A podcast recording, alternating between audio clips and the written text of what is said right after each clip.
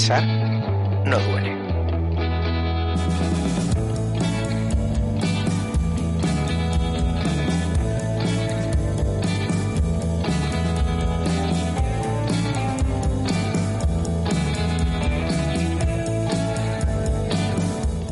Hola, hola, mentes pensantes. ¿Qué tal? Bienvenidos de nuevo, inquietos, inquietas, al podcast de Pensar no duele. Aquí estamos otra semanita más, echando, echando el ratillo. Eh, os quería agradecer el buen feedback que tuvo el podcast anterior, en el que hablaba del golpe que me habían dado en mi coche eh, nuevo, casi recién sacado de, del plastiquito, y cómo controlé la ira y, un poco cómo manejé ese desasosiego barra ira que, me entró por el golpe y, y cómo lo gestioné eh, gracias a experiencias pasadas también con la ira. He recibido algunos mensajillos eh, dando bueno, las la gracias o intentando usar ese, ese truco también para, para uso personal, ¿no? para, para vosotros. Y, nada, y eso, la, agradeceros la buena, la buena acogida que tuvo. Eh, algunos me llegaron por Instagram, ya sabéis, en arroba duele, en Twitter en arroba duele barra baja y también si os queréis unir a la comunidad en pensarnoduele.es.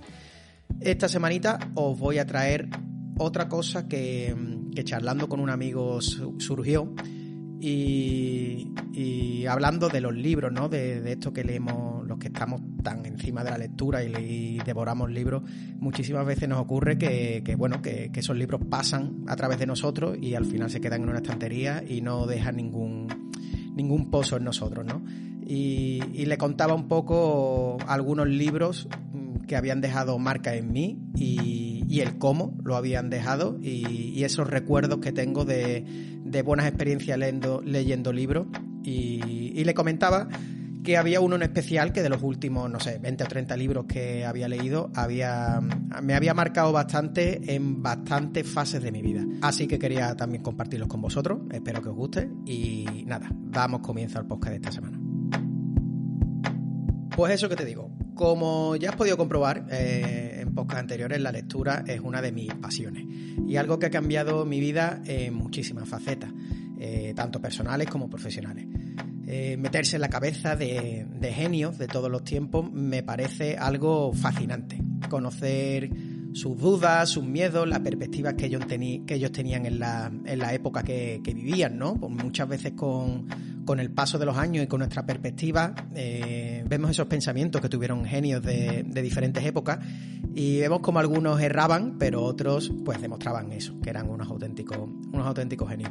Y es estos libros y, esta, y, estos conocimientos metidos en estos libros es una herencia única y que a no ser que ocurra una desgracia en este, en este caso casi digital, como, como ocurrió con la Biblioteca de Alejandría, pues que disfrutaremos para siempre, ¿no? Disfrutaremos de esos libros hasta la eternidad, nosotros, nuestros nietos y nuestros tataranietos. Sin embargo, en muchas ocasiones tanta información es abrumadora. Eh, nos pasa, por ejemplo, con, con, redes sociales, ¿no? Que muchas veces hay que desconectar un poco de, de, todo ese bombardeo de información que nos llega, pero con la lectura pasa, pasa algo parecido. Anteriormente os he compartido mi técnica para leer más rápido. Si no lo habéis visto, hice un vídeo bastante interesante en YouTube, en Pensar No, en Pensar Duele, lo podéis encontrar, lo dejaré en las notas de, de este podcast. Pero también eh, podría compartiros, pues en alguna ocasión, cómo hago para extraer ideas de todos los libros que leo. Eh, porque me parece además que es una práctica bastante importante para, para quedarnos con, pues eso, con esas perlas importantes de, de todos los libros que leemos. Y digo esto porque en muchas ocasiones eh, leemos algo, nos emociona, pero nos traspasa como, como, un cauce de un río que cruza un puente y no deja ningún pozo en nosotros más allá de la sensación de haber leído algo bueno, ¿no? En el instante estamos diciendo, ¡buah! Estamos súper motivados, qué bueno es este libro, pero una vez que lo dejamos en la estantería de nuevo, pues con el paso de los días se nos va acabando esa emoción y se nos van olvidando las ideas que habíamos leído en él. Ojo, que tampoco te estoy pidiendo que, que, ahora me hagas un decálogo de todos los libros que leas o un resumen, aunque debo de confesarte que me declaro culpable de, de hacerlo también muchísimas veces, como también podéis comprobar en pensarnodoble.es que tengo algunos resúmenes de libros. Te dejo el enlace también por si, por si no lo conoces. Eh, pues eso, de hecho, en la mayoría de lecturas quedarte con, una simple idea que puedas hacer tuya para siempre y guardarla en, tu mochila, eh, ya sería completamente un, éxito, ¿no? Imagina el, impacto que podría crear en ti mismo eh, ser capaz de quedarte con una simple idea de cada libro que leas, eh, por ejemplo, cada mes, que leyeras un libro cada mes y pudieras quedarte con una idea cada mes, una idea que te marcara. Ahora, si multiplicaras eso por años, pues significaría casi poder convertirte en otra persona. Como hablé con, mi amigo, una de las ideas que más me impactó y que más he usado después en mi vida y que cambió más mi realidad desde entonces fue una que leí en la semana laboral de cuatro horas de Tim Ferry, Chupito. ya sabéis, Tim Ferry es uno de los abanderados de este podcast junto a Elon Musk y tantos, ¿no? Pues en este libro de ese de título tan complicado de comprar, la semana laboral de, cuatro horas, de él extraje una de las ideas que me ha ido acompañando eh, durante, mis últimos años. En general es un libro que recomiendo muchísimo porque te abre la mente en muchos aspectos, aunque algunos de los temas de, de los que toca parece ya algo manido, ¿no? Eh, lo lees y no te parece nada novedoso. Lo que ocurre es que este libro está escrito hace ya unos 15 años, creo, no sé si salió por 2006, 2007, y muchos de los conceptos que propone pues ya han sido quemados y eso, manidos por los gurús de turno y, y vende humo de, los que ya te he hablado en alguna ocasión. En uno de los capítulos, eh, Tim Ferry nos habla de cómo proponernos de una manera clara objetivos y sueños que tengamos en nuestra cabeza y ponerlos sobre el papel para hacer un plan de acción, un plan de acción real para alcanzarlos. Tampoco quiero marearte mucho en este podcast sobre, sobre esta sección de ese libro. Eh, te dejaré un enlace donde se explica más concretamente este método, ¿no? Es más que un método, un cuadrante. Pero en resumidas cuentas es plasmar en un papel nuestro objetivo o sueño, o sea, plasmarlo físicamente, escribiéndolo, e indicar qué acciones vas a hacer para ser eso que sueñas. Además, ese camino, pues obviamente tiene unos costes, ¿no? Todo en esta vida tiene unos costes. Que Tim Ferris te hace dividir en el libro en lo que él llama el IMO, ingresos mensuales objetivos. Como te digo, es un poco enrevesado de explicarte ahora mismo. Eh, si lo lees, te queda mucho más claro y es muy, muy interesante y una, y una práctica que te recomiendo mucho hacer porque te, te plantea eh, que realmente no estás tan lejos, tan lejos de esos objetivos o sueños que tienes y que siguiendo los pasos indicados y los pasos marcados por, por ti, una planificación real, eh, alcanzarlos, pues eso, no es, no es ninguna utopía. Como te digo, te dejo el enlace en las notas del podcast y puedes hacerlo tú mismo. El caso es que el hecho de escribir en un papel tu objetivo, ¿no? Mi objetivo, dividir las etapas necesarias para alcanzarlo y trazar un plan real para conseguirlo fue algo que se me quedó grabado hasta el día de hoy, ¿no? Desde la primera vez que lo hice, que lo, hice eh, lo he ido repitiendo en absolutamente, creo, todos los objetivos o todas las planificaciones para alcanzar algo hasta el día de hoy, ¿no? Vuelvo, vuelvo a repetir. Eh, yo soy un fan de las listas, me encanta, primero porque me parece una estrategia bastante eh, clarificadora, ¿no? Es muy visual y segundo porque soy súper despistado y necesito listas casi casi que para todo. E ir tachando esos pasos de, la lista, ¿no? Acercándome a ese sueño poco a poco, ¿no? Viendo cómo ya he hecho este paso para acercarme, para acercarme a ese objetivo o sueño. Era casi, cada vez que, que eso, cada vez que lo tachaba, era casi como alcanzar un mini sueño a cada tachón que daba, ¿no? Era como si, si ese sueño se hubiera convertido un poquito en realidad. Te pongo un ejemplo tonto y que me ayudó en cierta etapa de mi vida. Eh, un Oscar anterior, mucho más joven e inmaduro, eh, pues se le metió en la cabeza querer dar una charla TED.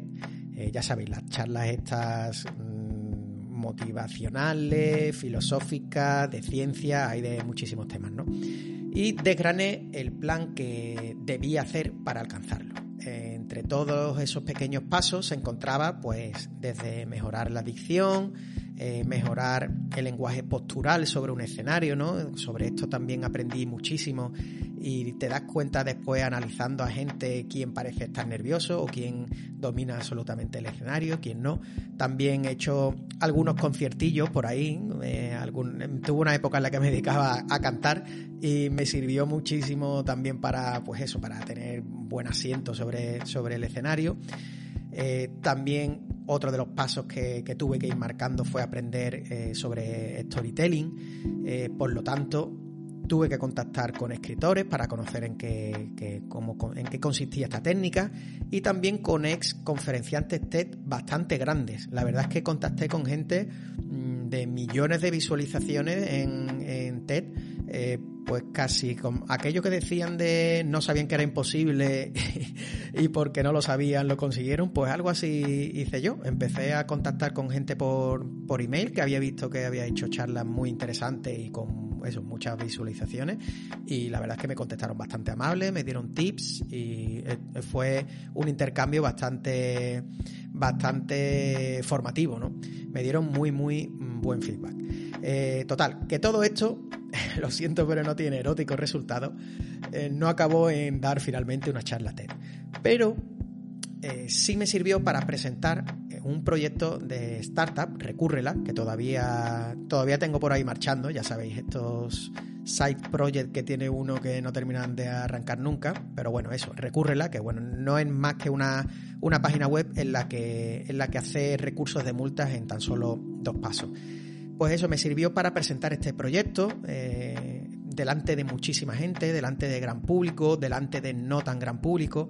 Y todas estas técnicas que aprendí me sirvieron para eso, para, para, explicarlo a muchísima gente, a gran público, y me llevó a, por ejemplo, ser premiado en algunos concursos e incluso ser escogido como proyecto ganador en, en algunas ocasiones que me, que me llevaron a aceleradoras de startup y tal. En fin, eso es una historia que si queréis os cuento otra vez. Pero para que veáis que aunque no consiguiera el objetivo final de la charla TED, sí pude usar esta, estos conocimientos, estos nuevos conocimientos para, para otra causa. Total, que te invito a hacerlo, a hacer esta técnica, a, exponerlo en un papel, en desgranarlo en pasos y verlo y verlo desde esta desde esta visión. También te invito a, ver el, cuadrante que te comentaba antes de T. Ferris. Eh, te invito a escribirlo. Escribe ya la, escritura eh, manual. Eh, hay muchísimos estudios que, nos indican que, que incluso es terapéutica aunque no sea tu sueño, te, recomiendo que escribas pues, por escribir, aunque tengas tu, aunque sean solo tus pensamientos lo que te va pasando por la cabeza. Eso, escribe tu sueño, tu objetivo, divídelo en pequeños pasos necesarios para, para alcanzarlo. Todo el mundo sabemos más o menos pasos que debemos ir tomando para alcanzar alguno de estos sueños, aunque, aunque algunos de ellos no nos gusten, pero en nuestro interior lo conocemos. Y comienzas desde ese mismo día, desde el mismo día que lo escribas, a poquito a poco ir tachando ítems pendiente de esa lista y verá cómo se va despertando en ti una pequeña llamita que con el tiempo se convierte en una fogata enorme. Pues nada, eh, para mí esta ha sido una de las herramientas más potentes que he sacado de los últimos, no sé, 30, 40, 50 libros que he leído, que la he usado en multitud de ocasiones y, fue un concepto de un libro con muchísimas cosas interesantes, como es la semana laboral de cuatro horas, pero este, digamos, eh, esta estrategia eh, siempre me ha acompañado desde entonces. Me acuerdo de otras cosas del libro que también me parecen eso, muy interesantes y, y también han formado parte de mí en, algunas decisiones que he tenido personales o laborales, pero esta sin duda ha sido la que más he usado desde, desde que la leí en este libro. Probablemente, si me estás escuchando y has llegado hasta aquí, creerás que, es una tontería, ¿no? Para mí también lo fue. Yo cuando lo leí dije, sí, claro, escribo aquí los objetivos y, y venga, y pongo pasos y resulta que maravillosamente llego al objetivo de hecho, la primera vez que lo leí, eh, salté esas dos o tres páginas y me puse a ver otra cosa. Pero en otra segunda y tercera lectura que tuve, me paré y dije, Oscar, te has gastado aquí 20 euros en este libro, vamos a hacer, este señor habrá, habrás hecho este cuadrante por algo. Y me puse a hacerlo y la verdad es que me llevé una grata sorpresa y como os comento es algo que uso hoy en día, hoy en día muchísimo y que siempre recomiendo a, cualquier persona que esté iniciándose en algún camino que crea eh, no sé si imposible, pero sí que le abrume el comienzo de ese camino. Y nada, hasta aquí el podcast de hoy. Quería traeros este, este, esta pequeña anécdota de, la charla con, con este amigo. Eh, que además una charla con una charla con un amigo sobre libros ya es para celebrar y no estar hablando de yo qué sé de, pues del tema de, de, este año ¿no? de covid de vacunas de, de debates de rocito y de estas tonterías varias nos cruzan aunque no que aunque no queramos nos contaminan nos contaminan los sentidos pues eso no, no os doy más la brasa ya sabéis si queréis contactarme pues Instagram en arroba eh, pensando duele, en Twitter en arroba pensando duele barra baja. También tengo por ahí el, email, oscar arroba pensando duele.es. Os invito a uniros a la comunidad en pensandoduele.es. Nada más que añadir, si me escuchas en cualquier plataforma, dale al botoncito de like, hombre, que no te cuesta nada y yo le aparezco a más gente y aquí somos cada vez más y más gente y, ¿sabes? Lo mismo algún día. Somos un grupo enorme. Yo puedo tener más tiempo libre gracias a que me apoyáis y hacer mejor Nada más que añadir, muchísimas gracias por estar ahí otra semana más. Un abrazo a.